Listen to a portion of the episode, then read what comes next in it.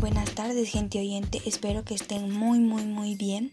El día de hoy tenemos un programa en nuestra radio que se llama Hackeando la Salud. Em, espero que este programa les parezca divertido, entretenido y muy curioso. Le dejo la palabra a mi compañera Dairin y espero que el programa sea de su agrado.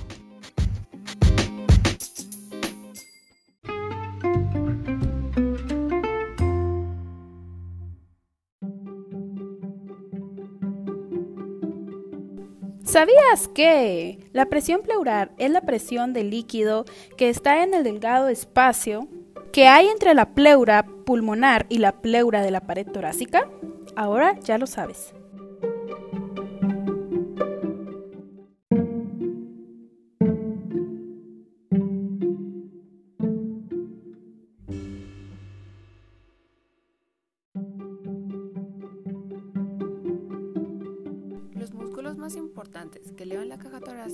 Son los intercostales externos, aunque otros músculos que contribuyen son los músculos esternocleidomastoides que elevan el esternón, los serratos anteriores que elevan muchas de las costillas y los escalenos que elevan las dos primeras costillas.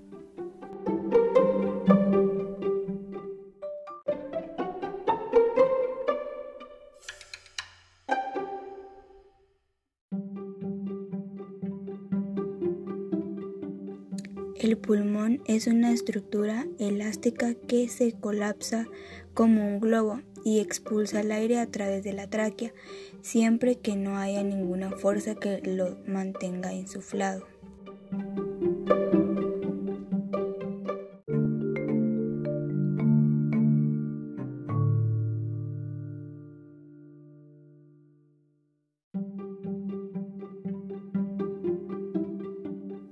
Además, no hay uniones entre el pulmón y las paredes de la caja torácica. El pulmón flota en la cavidad torácica.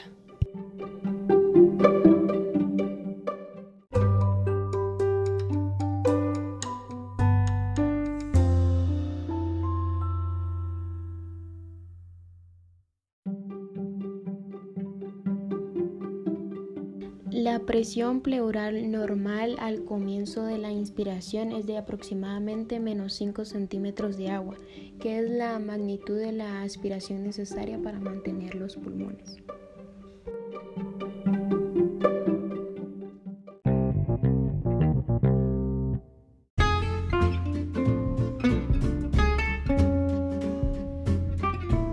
Después de que hayas aprendido un poco, vamos con los anuncios. Regresamos en unos pocos minutos.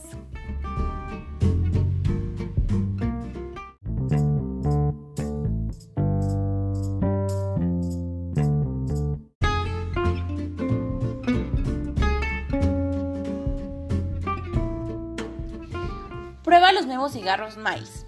Pero recuerda, el consumo excesivo de este producto causa serios daños a la laringe, provocando cáncer de garganta.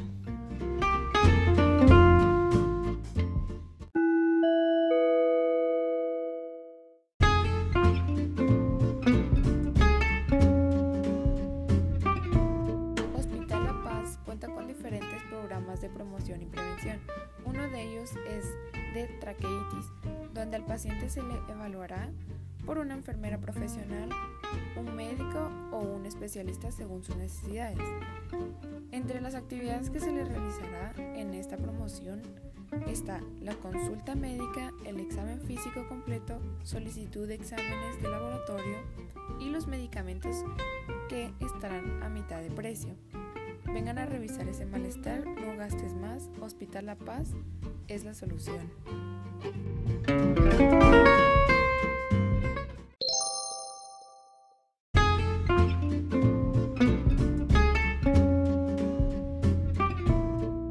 ¿Tienes nódulos en la faringe? ¡La garganta! Bueno, sí, la garganta. No te preocupes, para eso existe paracetamol, para disminuir la inflamación en los 12 centímetros de garganta y aliviar el dolor.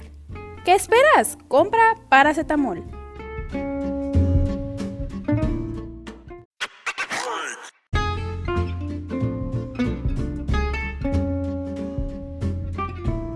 Existe una amplia variación de los componentes nasales y como resultado infinita variedad de problemas estéticos nasales son posibles. Un conocimiento profundo de la anatomía nasal es esencial para el cirujano que realiza una rinoplastía. Para más información llamar al número 31 52 1502.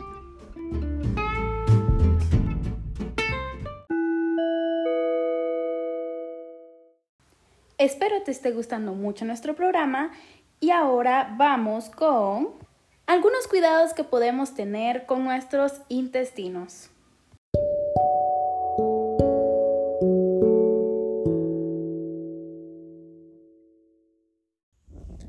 Cuidados para el intestino grueso. Como primer punto tenemos el consumo de fibra. Los alimentos ricos en fibra son una excelente opción para un colon saludable.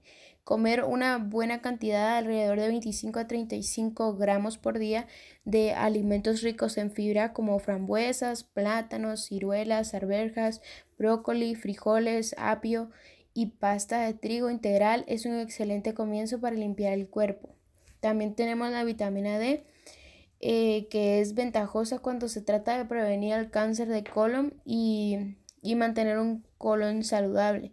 Puedes obtener vitamina D de una variedad de fuentes, incluyendo el sol, 15 a 20 minutos de exposición diaria es suficiente.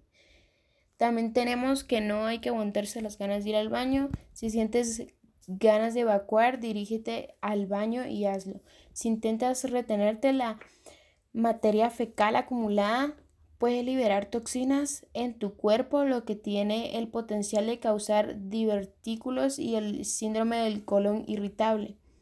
También se recomienda tomar bastante agua. La hidratación inadecuada puede conducir a una acumulación de toxinas en el cuerpo. A medida que esas toxinas se acumulan, aumenta el riesgo de estreñimiento, hinchazón, gases y fatiga. También tenemos el ejercitarse. Cuando intentas mantener tu colon saludable, el ejercicio será una parte importante de tu día a día. Al aumentar el flujo sanguíneo y la circulación a través del ejercicio, tu colon y todo el sistema gastrointestinal obtiene más oxígeno. Cuidado del intestino delgado. Cuida tu dieta.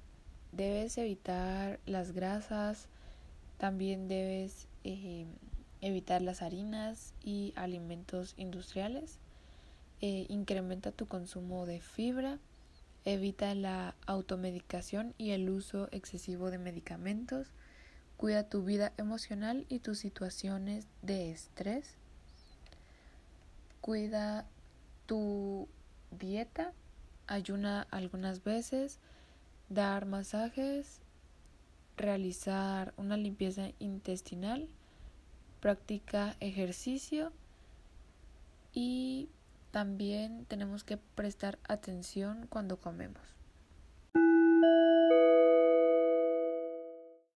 Para salir un poco fuera de lo normal, quisimos salir a nuestras calles y preguntarles a las personas qué saben sobre el páncreas y el hígado. Así que ahora pasamos con las entrevistas.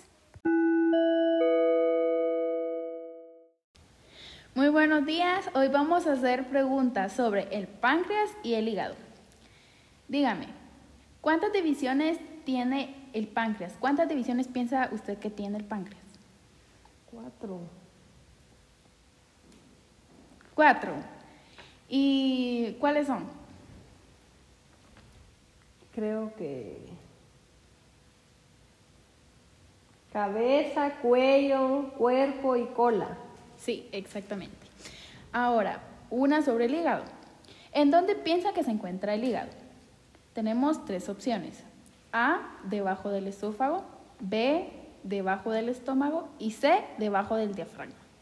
La C, debajo del diafragma. Muchas gracias por su tiempo. Esperamos haya aprendido un poco más.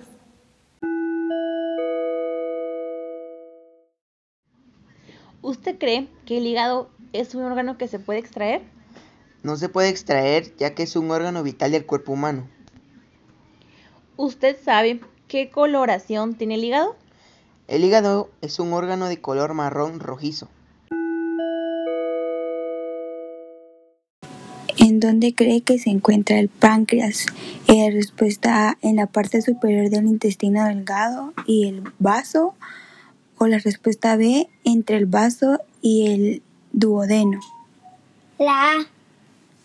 El peso que piensa que tiene el hígado. 1400 gramos.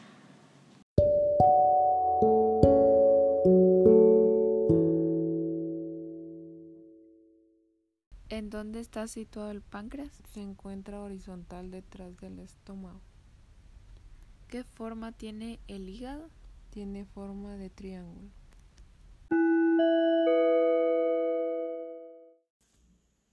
¿El páncreas es un órgano o glándula? Glándula. ¿Cuántas caras tiene? Dos. ¿Cuáles son? Diafragmática y visceral.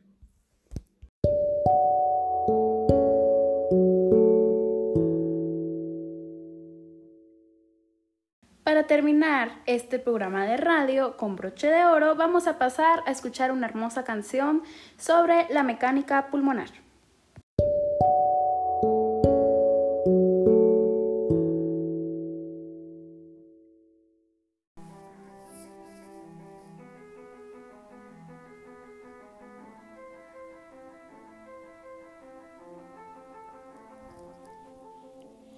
Proceso respiratorio pulmonar se desarrolla de manera secuencial y cíclica mediante el llenado de aire o inspiración y su vaciado o expiración. En cada año ciclo respiratorio normal o basal se distinguen, por lo tanto, dos fases debidas a la expansión y retracción de la caja torácica mediante contracción muscular. El desplazamiento de la pared, de la pared torácica arrastra los pulmones de tal forma, de tal forma que al aumentar o disminuir el volumen de la cavidad torácica se producirá un cambio en el mismo sentido, sentido en el volumen pulmonar en un ciclo respiratorio basal. En reposo las dos fases de la que consta son inspiración expiración. Inspiración, fase activa muscular en la que se produce la entrada de aire de el medio ambiente externo hasta el interior pulmonar. Expiración, fase pasiva sin actividad muscular, en la que el aire sale de la cavidad pulmonar al medio ambiente externo. La frecuencia respiratoria es de 12 a 16 ciclos por minuto si se considera un valor medio de 15, 15 ciclos por minuto. Cada ciclo tendría una duración de unos 4 segundos de este tiempo. No se distribuye, no se distribuye equitativamente. Entre las dos fases 1.5 segundos de inspiración, 2.5 segundos de expiración. La expiración es un ciclo en reposo, dura más que la inspiración, dura más que la inspiración. Yeah. Gracias por escuchar esta canción, gracias por escuchar esta canción.